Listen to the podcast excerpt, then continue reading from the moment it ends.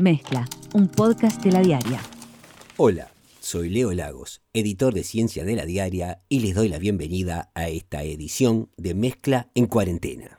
En el día de hoy uno se levantó y se enteró de una maravillosa noticia. Hay un estudio de arquitectos llamado Gómez Platero Arquitectura y Urbanismo que propuso realizar un monumento que será un memorial mundial a la pandemia. La pertinencia o no de realizar un monumento sobre el coronavirus no será analizada en este podcast, pero sí queremos centrarnos en el proyecto. No sé si alguno de ustedes habrá tenido oportunidad de ver las maquetas, pero básicamente el Memorial Mundial de la Pandemia consiste en un disco de acero de más de 30 metros de diámetro que será colocado sobre las rocas de la costa de la playa del buceo. Además de contar con algunas pasarelas de acceso hacia ese gran disco, en el medio del disco hay un agujero, también circular, desde el que se aprecian justamente las rocas que están debajo del el memorial. Sobre este proyecto, Gómez Platero dice en su página web. El impacto global de esta pandemia nos ha revelado un nuevo mapa del mundo.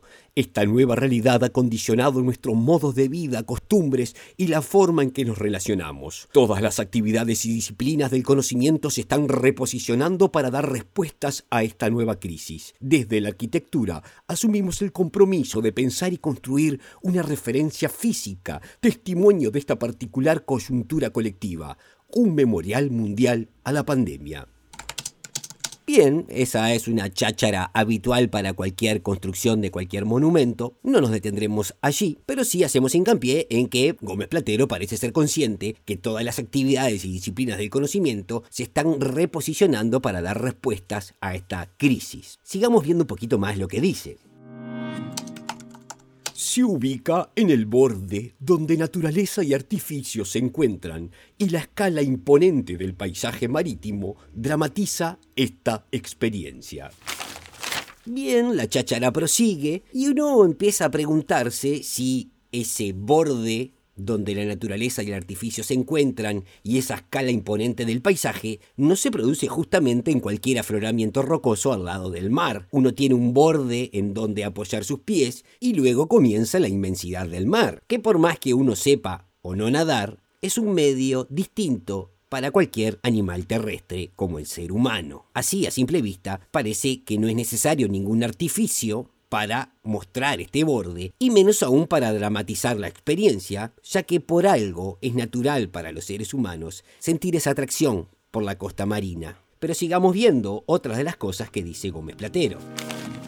Comprender e interpretar nuestra relación con la naturaleza dinámica, subordinados a sus cambios, será un recordatorio permanente de nuestro lugar en el mundo. Bueno, bueno, bueno, Gómez Platero que quiere que le diga hacer una construcción sobre un entorno natural para recordar nuestro permanente lugar en el mundo, salvo que ese lugar sea el de perturbar la naturaleza, parece no ser una idea muy feliz. Pero tal vez sea uno que no está entendiendo lo majestuoso del proyecto, así que sigamos escuchando a Gómez Platero o en realidad leyendo los textos que están en la página donde propone la realización de este memorial. La simplicidad de su forma, creada en un único y preciso trazo, refuerza su silenciosa y atemporal potencia expresiva. Apoyado sobre el sitio de forma respetuosa y con un mínimo impacto medioambiental, se sumerge en la naturaleza del lugar. Bueno, nuevamente, Platero, aquí entramos un poco a discrepar una construcción humana que se sumerge en la naturaleza del lugar, justamente lo que hace es trastocar la naturaleza del lugar. Así que si la idea es promover una experiencia inmersiva en la naturaleza, no veo cómo un disco de 30 metros de diámetro lograría ese objetivo. Pero nuevamente, capaz que es uno el que está medio chinche. Sigamos escuchando lo que dice Gómez Platero. El hombre no es el centro, el ojo de este espacio le ocupa un vacío en donde aflora la naturaleza en estado puro, lo que nos recuerda su omnipresencia y nuestra frágil condición.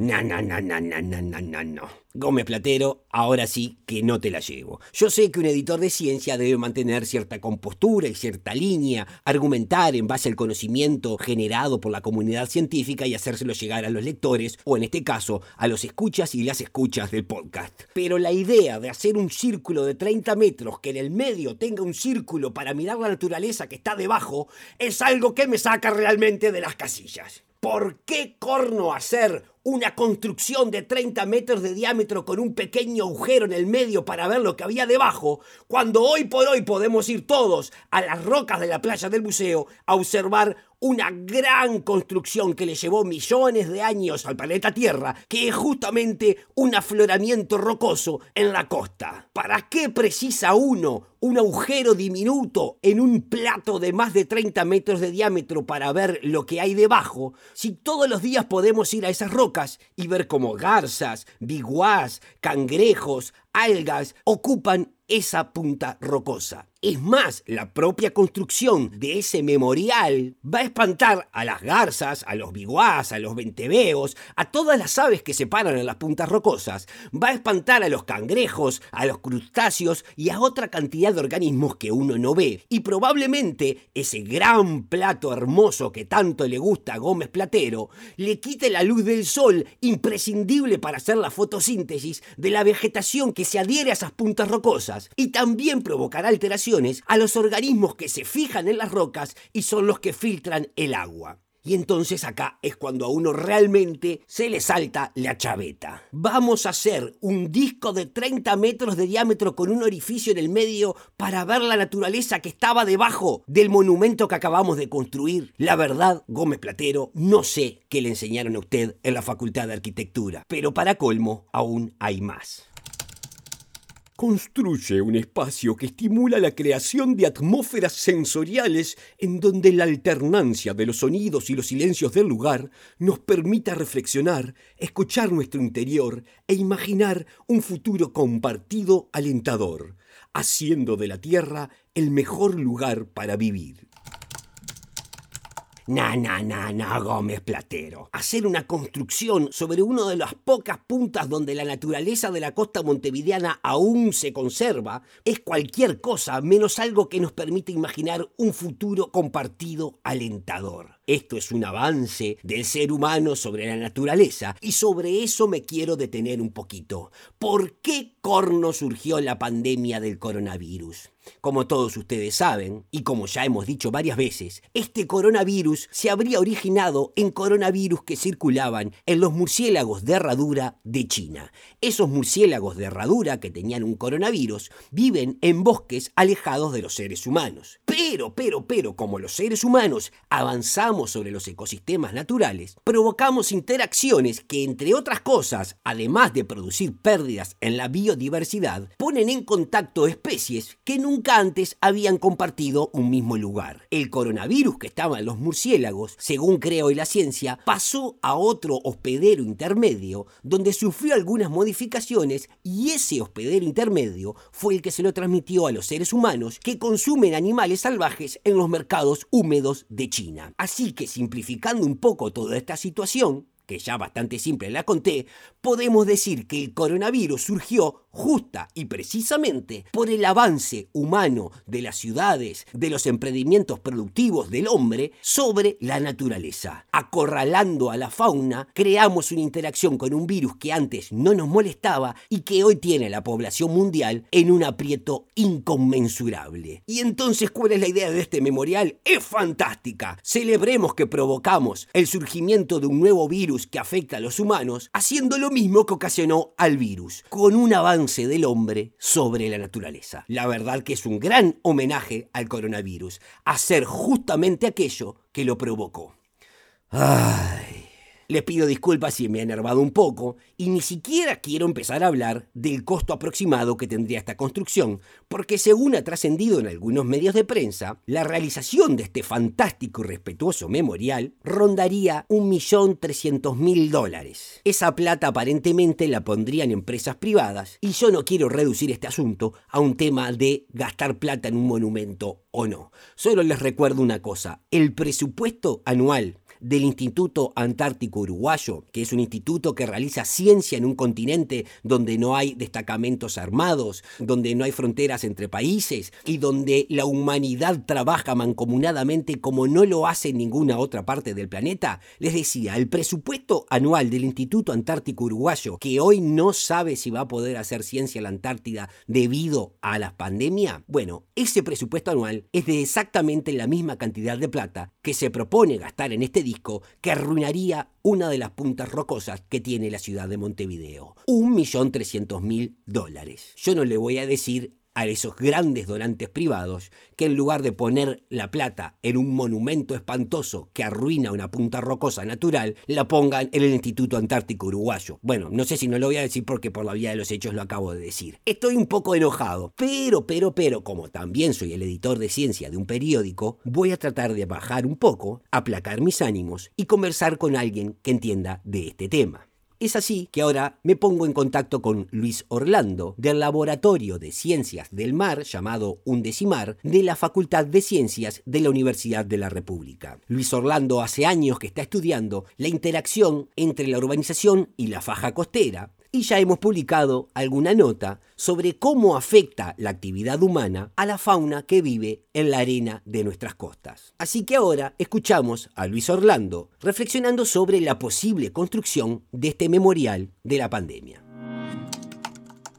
Mira, yo ya te digo, vi el proyecto y me parece que el lugar es bastante desafortunado. O sea, entiendo que es como central ahí al proyecto, pero esos ecosistemas de puntas rocosas son como el complemento de las playas hacer una edificación ahí, bueno, altera todo un ecosistema que tiene gran parte de importancia en mantener la calidad del agua, mantener el agua limpia y es muy importante para las aves sobre todo. Sí, yo te iba a decir, yo soy un entusiasta, me gusta sacar fotos de aves. Esos afloramientos rocosos en la playa es donde uno encuentra una mayor diversidad. Obviamente las aves no, viven solo ahí, pero hay una interacción, uno ve cangrejos, ve crustáceos, ve las aves. Uno a, priori pensaría que hacer una construcción urbana, que además motivaría que la gente fuera a pasear ahí, produciría un impacto en esa naturaleza que supuestamente es lo que se quiere destacar. Sí, además bueno, eso, todo el tema de la costa y de hacer modificaciones y edificaciones, a mí siempre me recuerda que la costa no es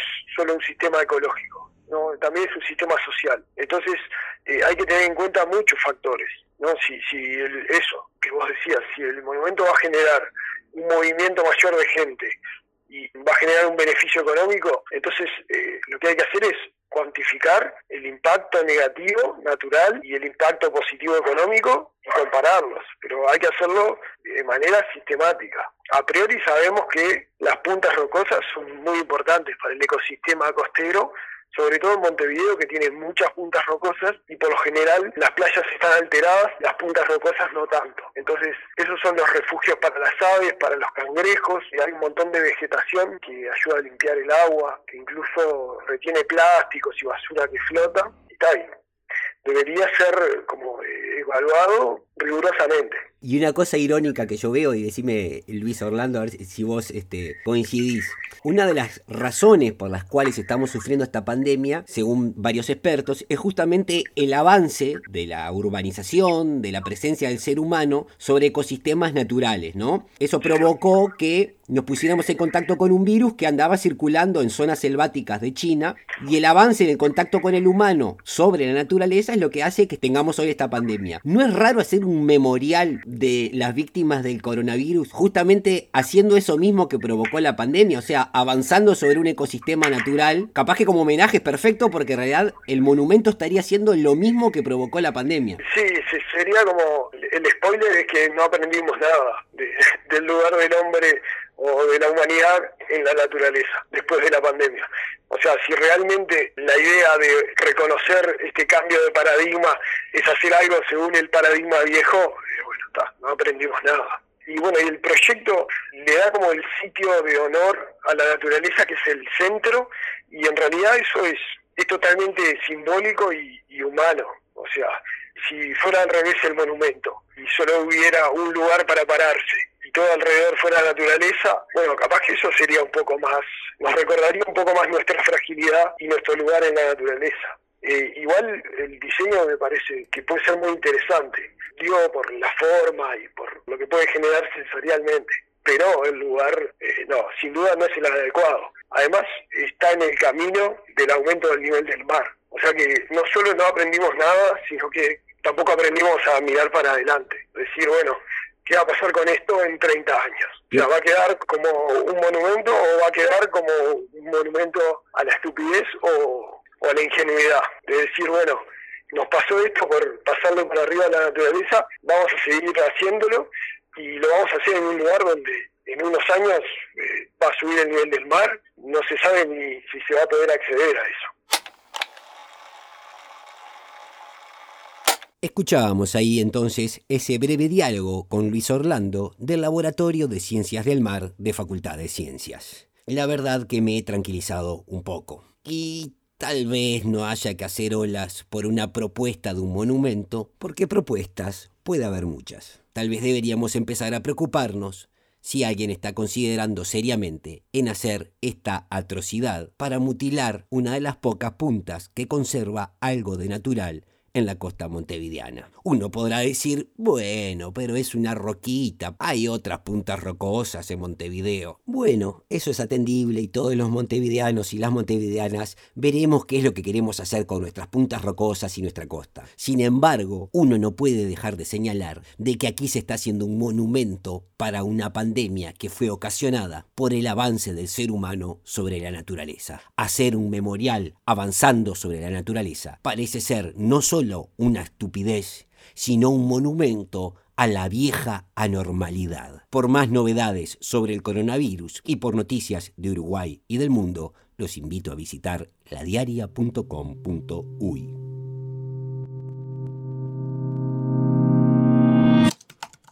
Conducción Leo Lagos. Edición Joaquín Fernández. Sumate a nuestra comunidad.